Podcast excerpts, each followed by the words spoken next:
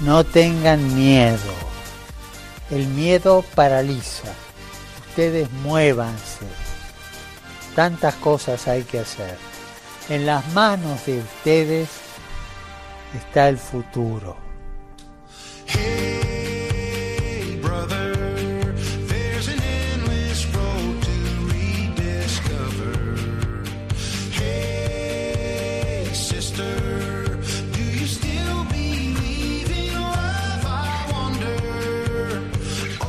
Comienza Protagonistas los Jóvenes.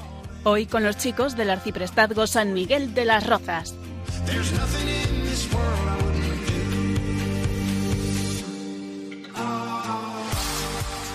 Muy buenas noches, queridos oyentes de Radio María, y muy bienvenidos. Aquí estamos un día más dispuestos a pasar una hora en Protagonistas los Jóvenes con el Arciprestazgo de San Miguel de las Rozas y, como siempre, muy bien acompañados.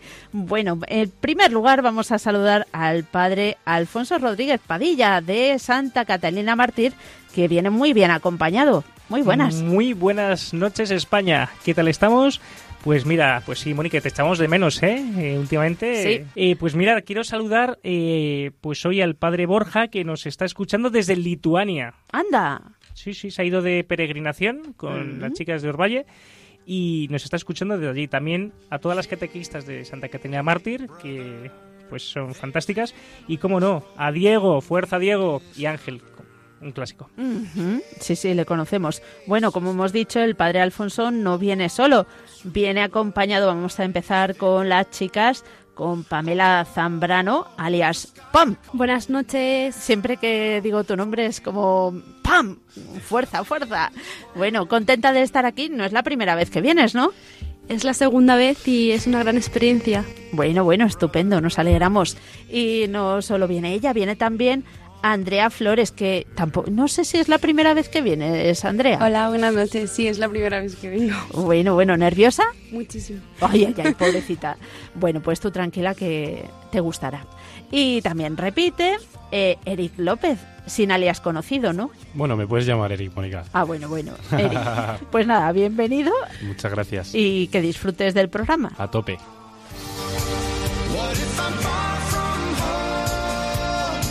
Y de la parroquia de Santa María de la Merced, ¿quién les habla? Mónica Martínez.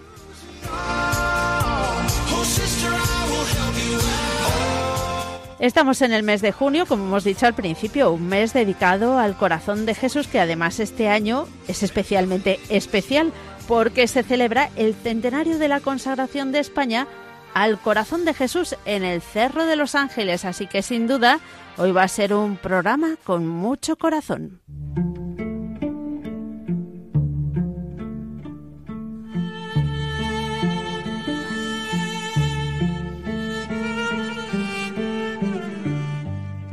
La devoción al Sagrado Corazón de Jesús ha existido desde los primeros tiempos de la Iglesia.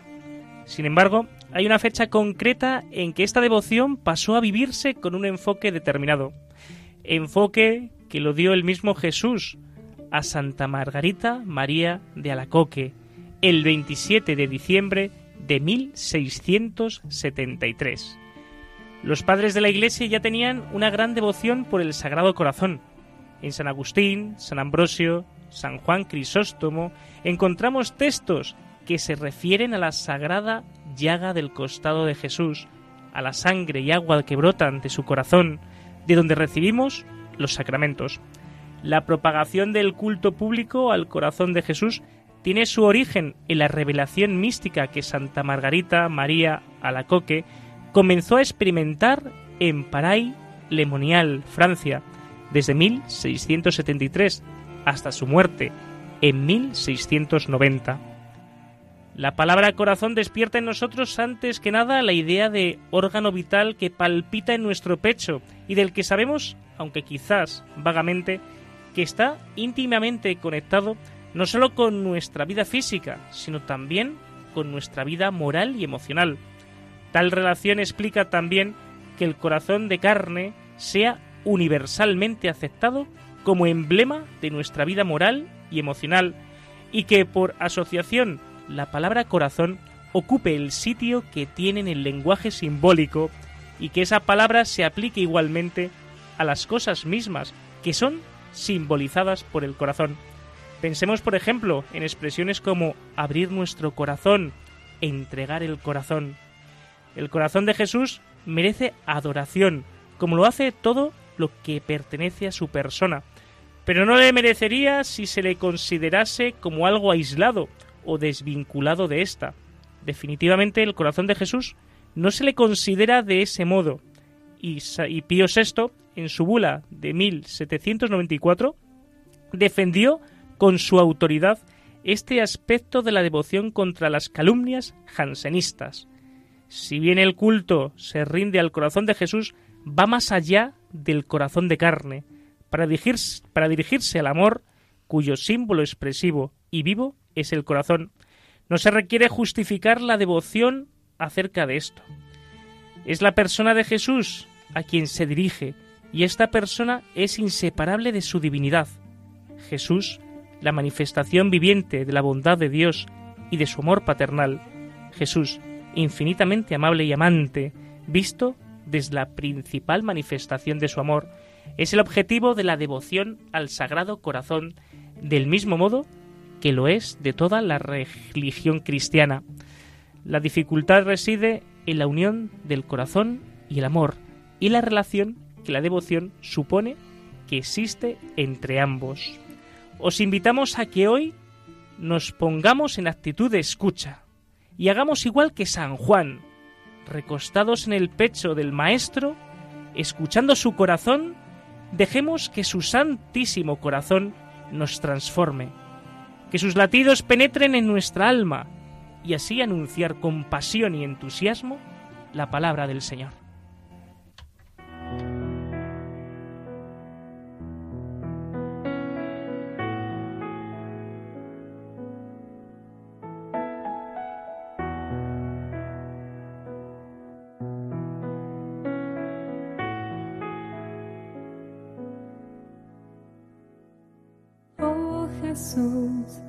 Tu corazón confío mi necesidad. Mírala y después deja tu corazón actuar. Oh Jesús, yo cuento contigo, yo confío en ti. Escuchamos la canción Sagrado Corazón de Jesús del grupo mexicano GESED, que como ellos mismos definen, son un ministerio de música, una comunidad de discípulos en misión al servicio de la Iglesia, que existe para dar testimonio del amor misericordioso de Dios y anunciar y promover la vivencia de la fe por medio de la música y la oración como instrumentos para suscitar y acrecentar el encuentro personal con Cristo y la comunión con la Iglesia.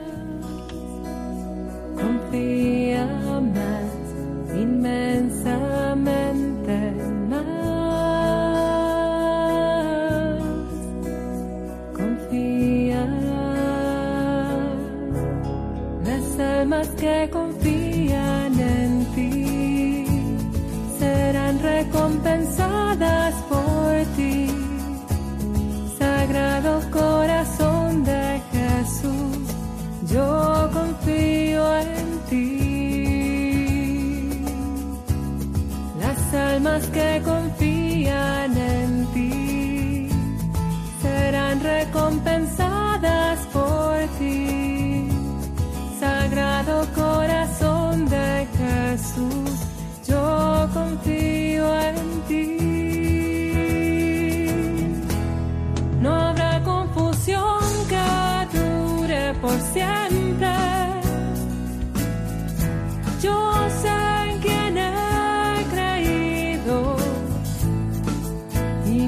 esperanza no será defraudada, pues tú has dicho,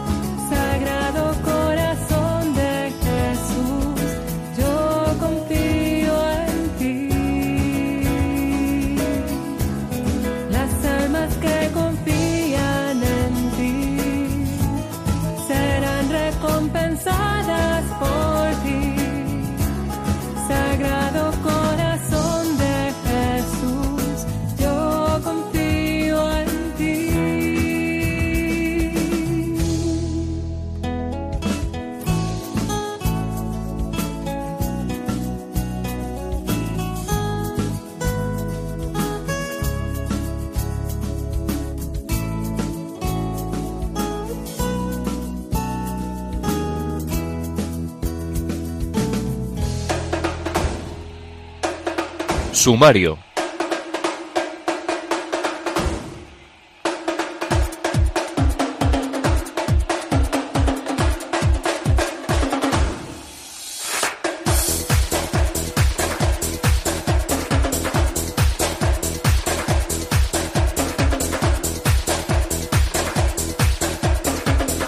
Hoy entrevistamos al padre Víctor Castaño, comisario del centenario de la consagración de España al Sagrado Corazón, que nos ayudará a comprender la importancia de la devoción al corazón de Jesús y del centenario que celebramos.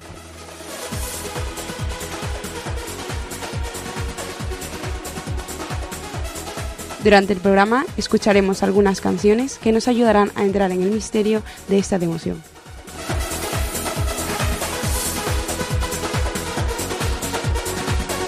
En la tertulia ponemos mucho corazón para hablar de nuestro día a día. Terminaremos con algunos consejos para poner en práctica y aumentar nuestra devoción al corazón de Jesús. Y como siempre os recordamos que podéis poneros en contacto con nosotros en un correo electrónico protagonistas los jóvenes 1 con número arroba radiomaria.es. Repetimos, protagonistas los jóvenes 1 con número arroba radiomaria.es.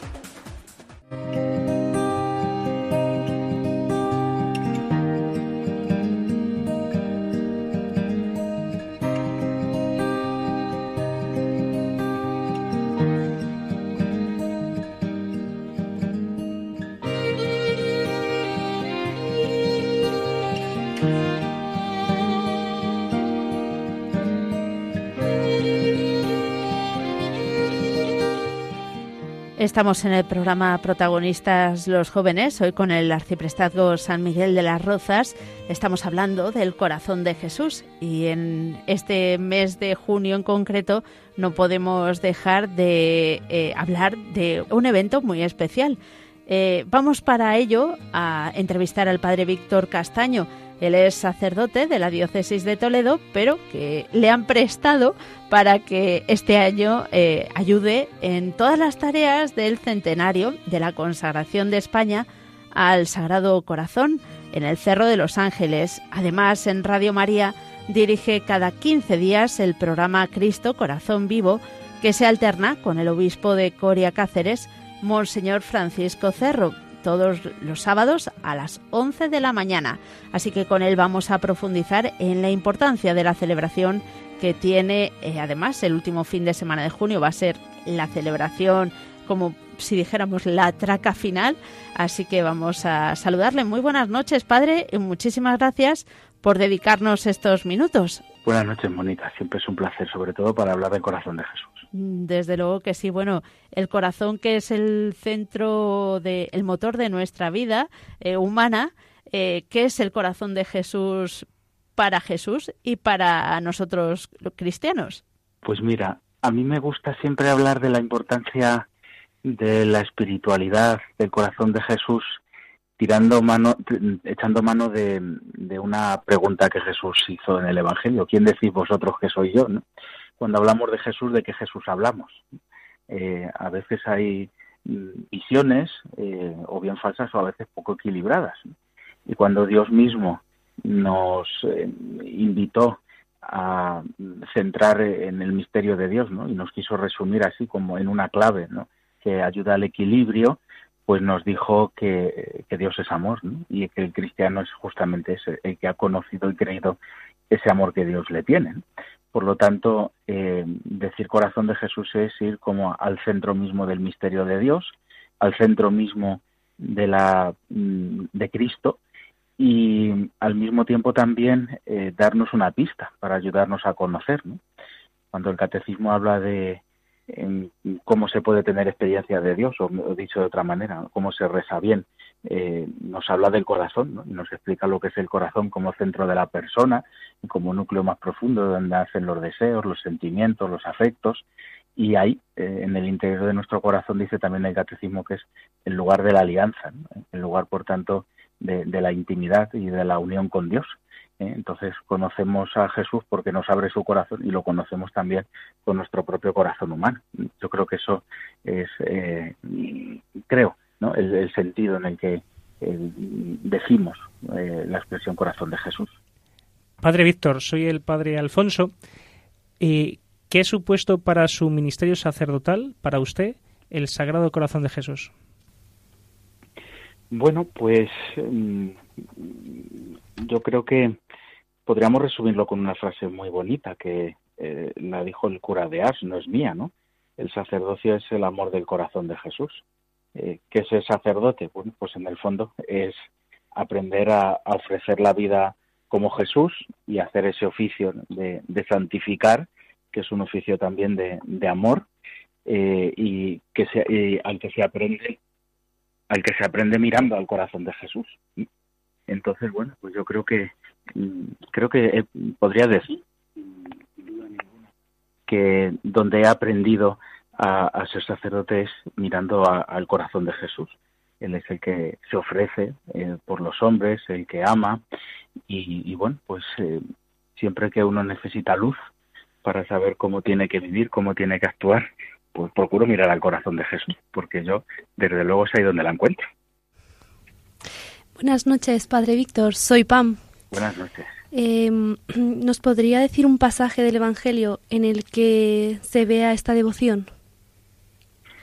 Bueno, yo creo que hay muchos, ¿no? Em, se me ocurren dos. ¿eh? Si me permites, en vez de uno te doy dos. Eh, el primero es el, el, Evangelio de Mateo, en el capítulo 11, aquel texto tan precioso y tan conocido, donde Jesús dice, aprended de mí que soy manso y humilde de corazón y encontraréis vuestro descanso. Yo creo que es un lugar a, donde uno tiene que ir a refugiarse tantas veces, en las que precisamente porque nos hemos desviado de lo que es el camino verdadero y hemos perdido y perdemos tantas veces y con tanta facilidad la paz del corazón, tenemos que aprender mirando al corazón de Jesús en lo que es la paz.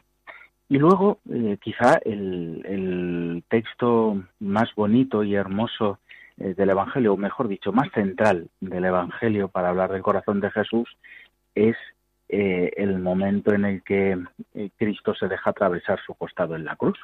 Es algo, un texto muy hermoso y muy bonito. ¿no? parece como que el Evangelio de Juan es como un caminar hacia ese momento en el que Jesús abriendo su corazón y nos lo da todo, entrega su vida, nos manifiesta el misterio de Dios como amor eh, y, de, su, costado abierto brota también la salvación para todos los hombres. Y luego tiene como una especie de réplica, porque la primera vez que se aparece así al grupo completo de los discípulos en el cenáculo, vuelve a mostrar el, ese costado abierto, ¿no? Como invitándonos a quedarnos ahí en el, costado abierto de Cristo. Así que eh, si me permites dos textos, pues el capítulo 11 del Evangelio de Mateo y el final del capítulo 19 de Juan y también eh, en los comienzos del, del 20. Padre, aquí estábamos eh, haciendo un poco, no apuestas, pero a ver, ¿cuál va a decir? Este, no, el otro. a mí me ha faltado uno. La última cena, cuando bueno hay muchos, pero a mí especialmente me llama la atención cuando eh, el discípulo amado eh, Juan eh, apoya su cabeza en el pecho del Señor. Yo creo que eso tenía que ser. Ahí se quedó Juan mm, trastornado para toda la vida. Bueno, el primer comentarista de, de, las escrituras y de libros completos, sí que había habido otros que habían comentado ya pasajes, pero del libro fue Orígenes, ¿no? que era además muy muy forofo del Evangelio de Juan, ¿no? Y decía, ¿por qué era tan especial, no? Y decía por esto, ¿no? Porque San Juan había reclinado la cabeza sobre el pecho del Señor. Viene a ser lo mismo, me parece. Hola, buenas noches, Padre Víctor. Eh, buenas noches. Mi pregunta era, ¿qué podríamos hacer los jóvenes para tener más devoción al Sagrado Corazón? Bueno, pues yo creo que nada distinto de los mayores, ¿no? Eh, sobre todo mirarle, eh, tratar con él. A un amigo, como, como se le va cogiendo cariño, pues a base de tratarlo, ¿no?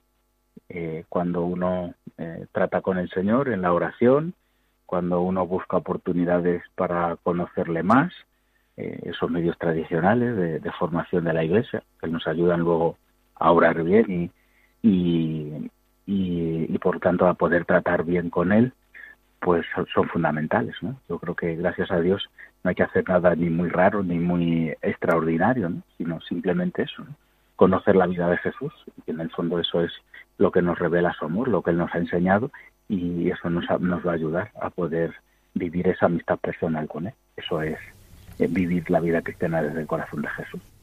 Hola, buenas, padre. Yo soy Eric. Una pregunta muy sencilla. Aquí en España ¿Cuándo ha empezado esa vocación? Devoción, devoción. La devoción al corazón de Jesús. Pues mira, em, el origen de esta devoción, yo diría que está en el mismo Evangelio de Juan. Pero es verdad que fue habiendo a lo largo de la historia de la Iglesia personas que vivieron esto. Yo creo que durante los primeros siglos de la Iglesia siempre hubo personas eh, que, dieron, que acertaron con la clave de vivir la vida cristiana así, ¿no? Entrando en el corazón de Jesús como puerta. Ese misterio infinito del, amor de Dios. Pero eran como, eh, digamos, eh, almas muy, muy escogidas, monjes, ¿no? Podríamos decir como élites de la vida espiritual. Hasta que llega Santa Margarita María de la Co, que consigue universalizar eso a todo el pueblo de Dios, con esas revelaciones del corazón de Jesús.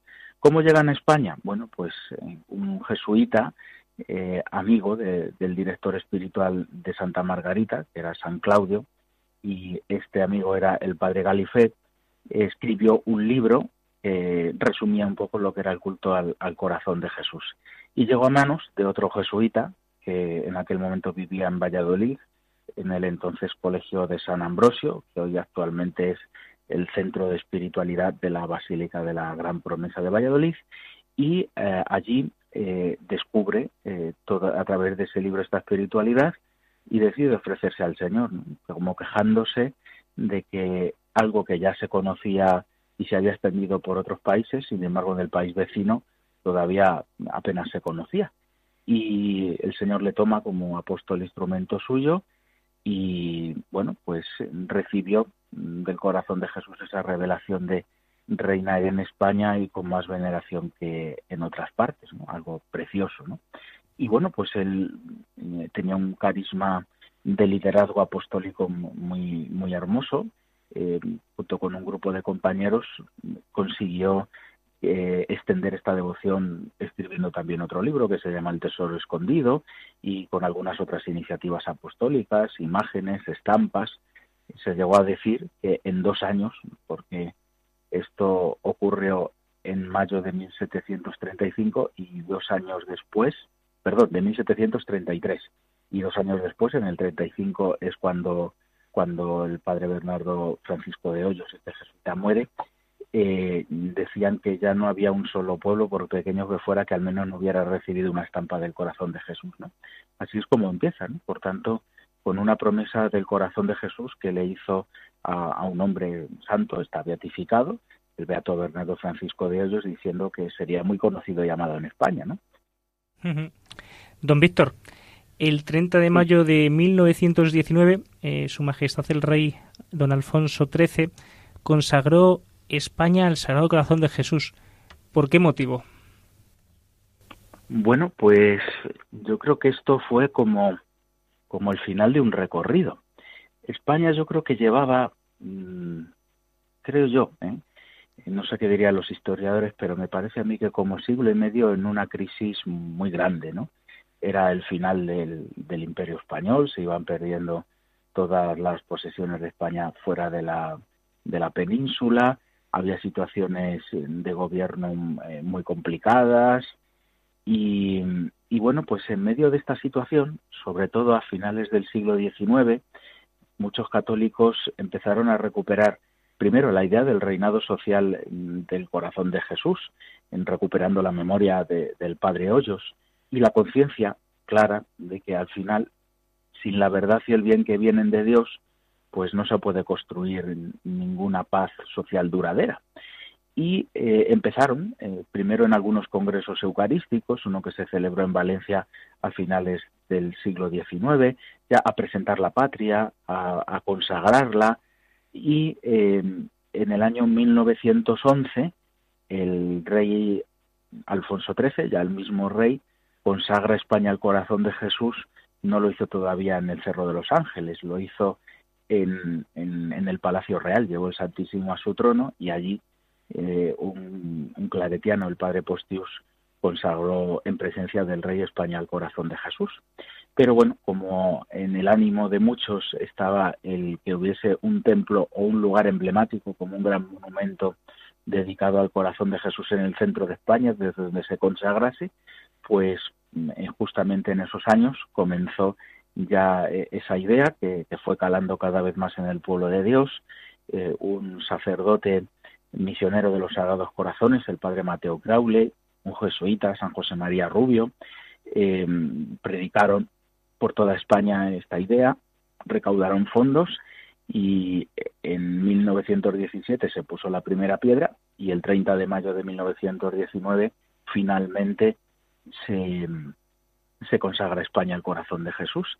Eh, con esa idea ¿no? y con esa intención, cuando uno lee la fórmula, pues eh, queda muy claro esto, lo que el rey Alfonso XIII, como católico y gran devoto del corazón de Jesús que fue, eh, quiso eh, entregar la patria al corazón de Jesús para que su amor reinase, ¿no? Y para que ese bien y esa prosperidad que brotan de poner el amor de Dios en el centro de todo mm, reinase en España. Y además fue un acto muy valiente porque recibió muchísimas presiones, ¿eh? se le llegó a amenazar incluso, aunque le cueste el trono, y él dijo que lo haría con gusto aunque le costase el trono, que le costó, eh, porque, bueno, primero como católico y no solo en el interior, sino también en lo público, y porque entendía que el camino correcto era ese. Así que con gran valentía eh, decidió dar ese paso.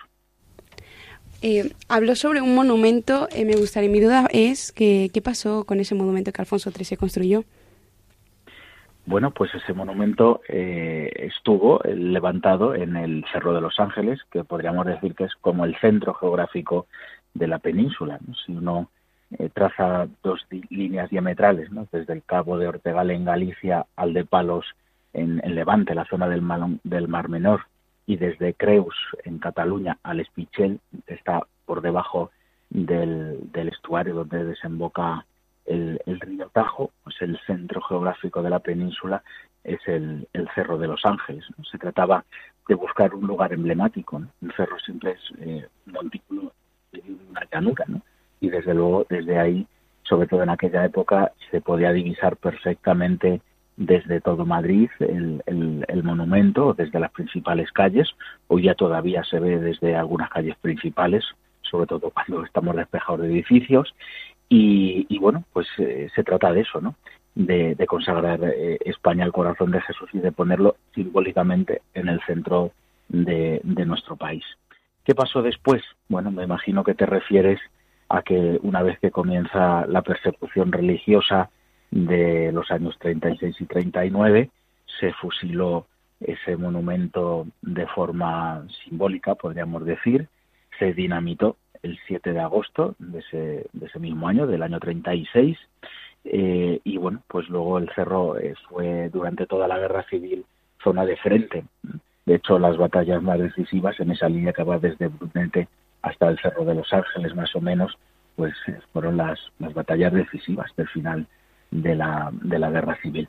Pues bien, después, inmediatamente al terminar la guerra civil, se volvió a levantar un monumento en el mismo lugar, las ruinas todavía se pueden contemplar en el cerro, pero trasladadas de su lugar original y en el lugar original está levantada ahora la basílica cripta, digamos, porque está debajo del, nuevo monumento que es exactamente el doble de grande que el, que el primero. El primero tenía 28 metros de altura y este tiene 56. Y además, eh, padre, eh, yo creo que el, corazón del antiguo monumento eh, consiguió salir intacto de las voladuras, los disparos. No sé si me equivoco. Lo que, sí, sí, esto es lo que se llama la gran reliquia del corazón de Jesús, ¿no? Es decir, lo que es exactamente el corazón que está en el pecho del gran monumento, de la gran imagen de, de Jesús efectivamente eh, no recibió ni un solo balazo. Y cuentan que el padre Torres, que era como el director espiritual de Santa Maravillar de Jesús, un día paseando entre las ruinas, lo encontró y las mm, monjas enseguida lo llevaron al Carmelo y lo tienen en una capilla eh, justamente en la zona del cementerio, ¿no? en, en, su puerta. Eh, este año eh, se ha fabricado una réplica exacta de esa gran reliquia y que espero que dentro de no mucho tiempo pueda estar también a la pública veneración de, los fieles. Las religiosas cada 7 de agosto tienen una especie de fiesta especial o de memoria especial de, ese día, ¿no? donde se profanó públicamente el amor del corazón del Señor y ellas se dedican a, ofrecer pues sacrificios, ¿no? eh, llenas de amor y, de deseo de reparación al corazón de Jesús. Bueno, tenemos muchos motivos, Padre Víctor, para profundizar en esta devoción y para celebrar este centenario.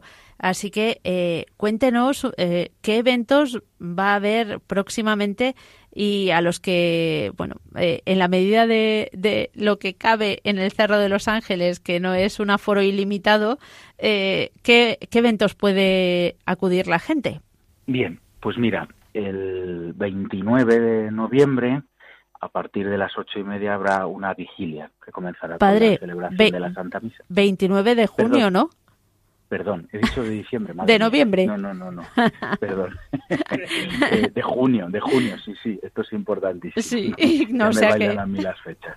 Eh, eh, efectivamente, ¿no? 29 de junio, no nos salimos de este mes, 29 de junio a las ocho y media tendremos el comienzo de una vigilia con la celebración de la Eucaristía y a continuación habrá turnos de adoración, especialmente lo que llamamos vigilia de jóvenes, estamos en un programa dedicado a los jóvenes, es, eh, es eh, mm, desde las 12 de la noche hasta las 2 de la madrugada, eh, más o menos, habrá una vigilia mm, como las típicas que se tienen antes de todos estos grandes acontecimientos de la Iglesia para jóvenes, lectura de la palabra de Dios, algunos testimonios, eh, tiempos de silencio y de adoración y por supuesto no faltará esa música que nos ayuda a, alabar al Señor.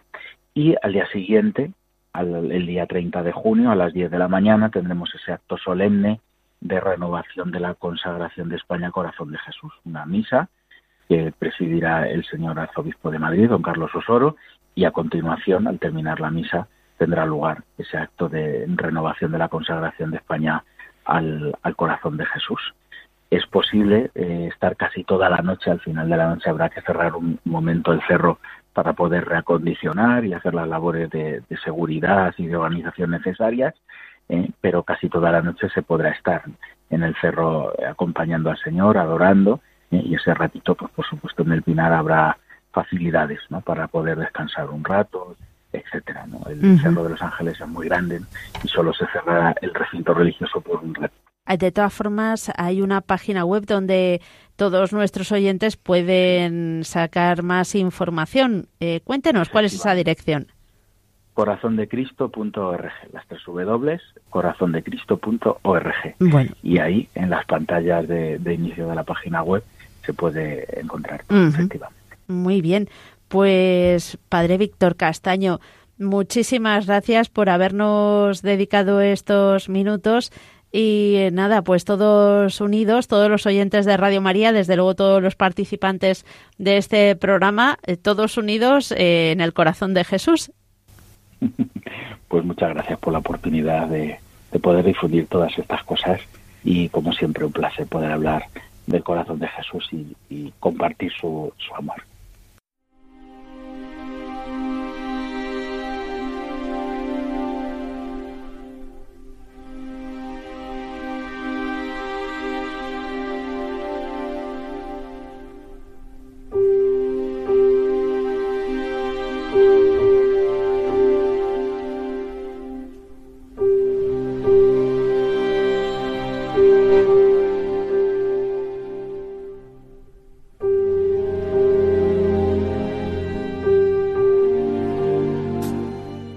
¿Sabéis una cosa? Que el corazón, el corazón no es de quien lo rompe, sino de quien lo repara. Y por eso, el corazón del joven es del corazón de Cristo. Muchas gracias.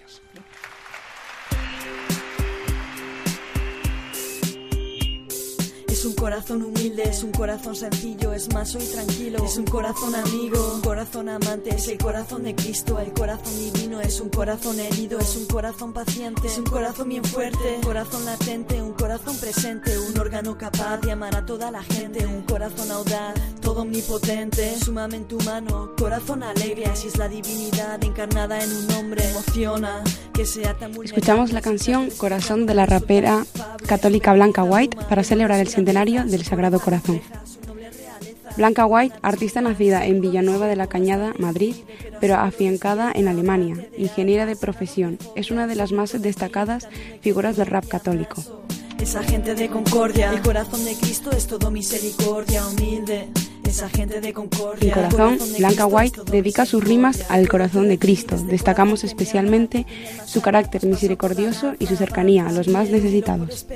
Coraza que alivia a todo el que se cansa, se alza valiente. Su cruz por estandarte me llama y clama, nunca deja de amarme, que me arme de valor para beber su sangre, hacerme un trasplante, su corazón de carne. Ay sí, ay sí, yo pudiera estar recostada como Juan y poder intimar a corazón abierto, a cielo descubierto, un corazón de verdadero afecto, el corazón de Cristo, ese corazón de Cristo. Y tengo la ilusión de aprender a amarte bien, tengo la emoción de aprender a serte fiel con toda tu paciencia y tu fidelidad. Es en tu corazón donde vive la verdad. Esta inquietud que tengo de corazón inquieto, de todas mis carencias, contigo me completo. Eres puerto sereno, quiero vivir en ti, morar en tu costado, allí quiero existir. Que todas mis ideas, que toda inspiración tengan solo una fuente. Está tu corazón y aunque muera de sed, yo no quiero beber de otra agua que no sea la brecha de Manuel. Un corazón tan grande, a la vez tan callado, es tan impresionante que estés a nuestro lado. Y claro, digo yo, que tienes de tu madre, cuáles son los secretos que solo ella sabe. Con toda su pureza, su madre delicadeza, que sea nuestra empresa, que todo el mundo sepa de tu corazón.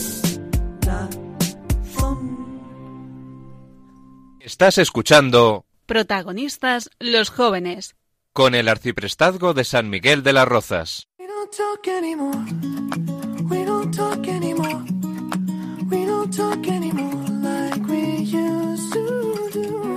Y en este tiempo de tertulia eh, vamos a seguir hablando del corazón de Jesús, del centenario de la consagración de España al corazón de Jesús. Y además es que el padre Alfonso nos trae ensimismado el discurso de o la fórmula de consagración del rey Alfonso XIII al corazón de Jesús. Padre, cuéntenos. Y creo que sí, Mónica. Además, el padre don Víctor Castaño nos ha hablado del discurso. Entonces, si les parece bien, para deleite de nuestros oyentes, vamos a reproducirlo. España, pueblo de tu herencia y de tus predilecciones, se postra hoy reverente ante este trono de tus bondades que para ti se alza en el centro de la península. Todas las razas que la habitan, todas las regiones que la integran, han constituido en la sucesión de los siglos y a través de comunes azares y mutuas lealtades esta gran patria española, fuerte y constante en el amor a la religión y en su adhesión a la monarquía. Siendo la tradición católica de la realeza española y continuando gozosos la historia de su fe y de su devoción a vuestra divina persona, confesamos que vos vinisteis a la tierra a establecer el reino de Dios en la paz de las almas, redimidas por vuestra sangre y en la dicha de los pueblos que se rijan por vuestra santa ley. Reconocemos que tenéis por blasón de vuestra divinidad conceder participación de vuestro poder a los príncipes de la tierra y que de vos reciben eficacia y sanción todas las leyes justas, en cuyo cumplimiento estriba el imperio del orden y de la paz. Vos sois el camino seguro que conduce a la posesión de la vida eterna, luz inextinguible que alumbra los entendimientos para que conozcan la verdad y el principio propulsor de toda vida, y de todo legítimo progreso social, afiándose en vos y en el poderío y suavidad de vuestra gracia, todas las virtudes y heroísmos que elevan y hermosean el alma. Venga pues a nosotros tu santísimo reino, que el reino de justicia y de amor. Reinad en los corazones de los hombres, en el seno de los hogares, en la inteligencia de los sabios, en las aulas de la ciencia y de las letras, y en nuestras leyes e instituciones patrias. Gracias, Señor, por habernos librado misericordiosamente de la común desgracia de la guerra, que tantos pueblos ha desangrado. Continuad con nosotros la obra de vuestra amorosa providencia desde estas alturas que para vos hemos escogido como símbolo del deseo que nos anima de que presidáis todas nuestras empresas. Bendecid a los pobres, a los obreros, a los proletarios todos, para que en la pacífica armonía de todas las clases sociales encuentren justicia y caridad que haga más suave su vida, más llevadero su trabajo. Bendecid al ejército y a la marina, brazos armados de la patria, para que en la lealtad de su disciplina y en el valor de sus armas sean siempre salvaguardia de la nación y defensa del derecho. Bendecidnos a todos los que aquí reunidos en la concordia de unos mismos santos amores de la religión y de la patria, queremos consagraros nuestra vida, pidiéndoos como premio de ella el morir en la seguridad de vuestro amor y en el regalo seno de vuestro corazón adorable. Así sea.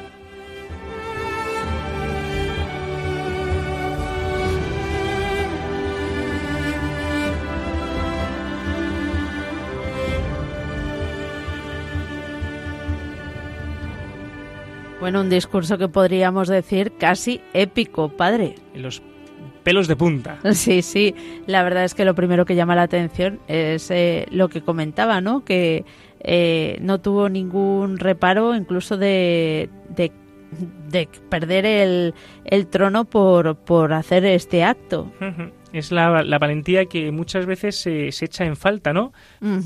Bueno, eh, yo no sé qué experiencia tenemos, no sé si queréis participar.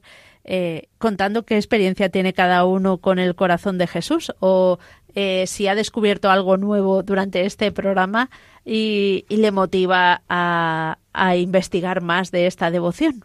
Mira, yo voy a, voy a interrumpirles, ¿no? Porque, bueno, de hecho, no sí, están fríos. así que no. Pero nuestra nuestra parroquia, ellos eh, tienen una sensibilidad al Santísimo Sacramento. Eh, ahí está el Santísimo Corazón de Jesús. Son, pues, unos jóvenes de oración y a mí me, me, llena de orgullo y satisfacción, como dice Mónica muchas veces imitando al rey, al rey emérito, pues eh, no, pues ese amor sí que lo tienen, ese amor me consta que lo tienen y que lo viven. No son cristianos de calentar el asiento. Qué bien, desde luego eh, yo doy fe de ello, que también les he podido acompañar en alguna adoración y, nada, es eh, bueno, es el corazón de, de nuestra vida, así que a seguir alimentándose de ella. ¿Alguien quiere decir algo? Sí, sí, sí, sí. Venga, muy bien, Eric. Yo, como joven de Santa Catalina Mártir, quiero... Este mensaje va para todos los jóvenes. Quiero llamarles a todos y que, que se vengan a alguna adoración, ya sea en su parroquia más cercana, ya sea en Madrid, cuando puedan, pues simplemente a contemplar de momento. Si eres novato, si eres, si eres de estos que se aburren, pues simplemente a contemplar. Y luego ya. Es como un gimnasio, ¿verdad? Hay que hacer primero, primero agujetas, ¿no? Eh, ¿no? Uno así también va abriendo el corazón a lo que el corazón de Cristo pueda querer de nosotros. Muy bien. ¿Algún comentario más? ¿No? Bueno, pues vamos a pasar de sección. Vamos a escuchar otra canción, como hemos dicho en el, en el sumario, eh, vamos a ir escuchando canciones que hablan del corazón de Jesús, pero esta vez, esta vez además es de un grupo profano. Atentos. sorpréndeme, sorpréndeme. Eso sí, es de hace unos cuantos añitos, padre. Esto sí lo hemos conocido usted y yo. ¿Mecano? No. En inglés.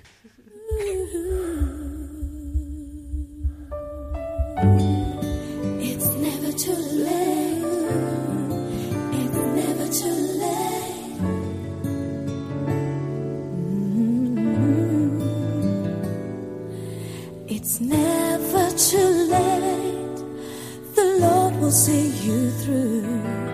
Just call on his name and his strength and love will you. Just open up your Estamos escuchando la canción Is Never Too Late del grupo Eternal, un grupo femenino de RB que se formó en 1993 en Londres y que en 1997, dentro de su disco, contaba con esta canción en la que nos invita a abrir nuestro corazón para que la fuerza del Señor y su amor guíen nuestras vidas. Nunca es tarde para ello.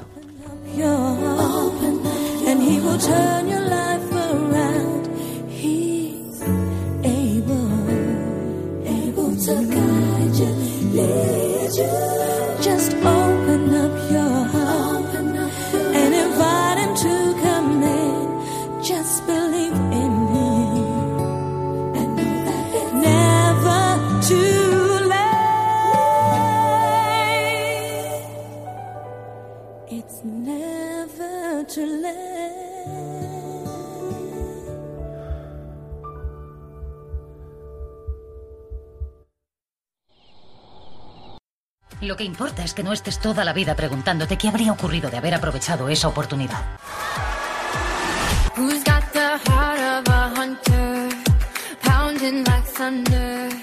Nosotros os ofrecemos, como siempre, varios compromisos para realizar durante los próximos 15 días. Bueno, estos sirven para toda la vida.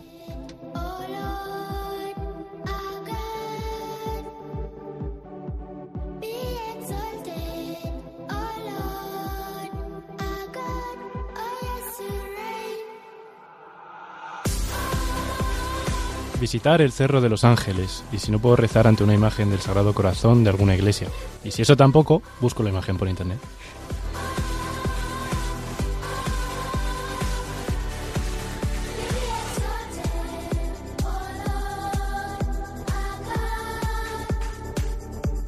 Mostrar nuestra confianza en el, corazón de Jesús y su misericordia realizando una confesión más profunda.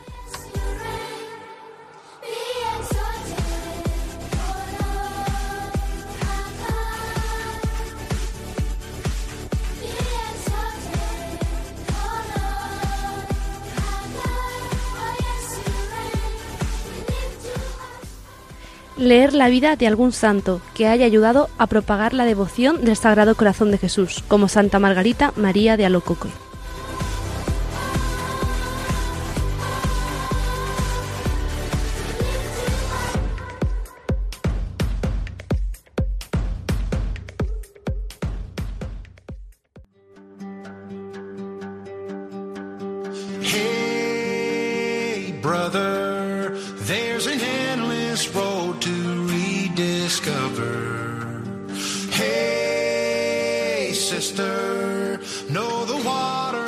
Bueno, llegamos un día más al final del programa. Padre Alfonso, ¿qué conclusión podemos sacar de esta hora de protagonistas los jóvenes? Y ha sido una hora muy, muy divertida, Sí, ¿eh? sí. Muy divertida. Pues nada, vamos a poner nuestras vidas en el corazón de nuestro Señor. Hagamos como Juan. Busquemos esa intimidad, recostémonos en su costado y escuchemos su latido.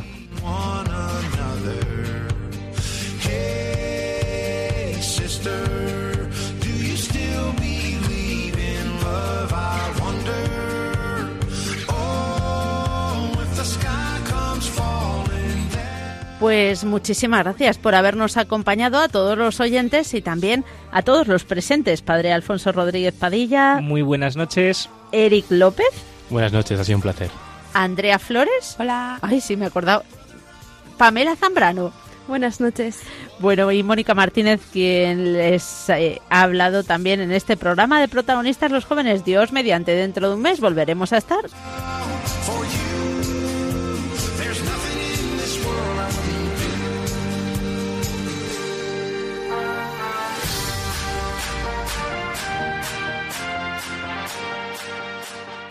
Así concluye Protagonistas los jóvenes. Hoy con los chicos del Arciprestazgo de las Rozas en Madrid.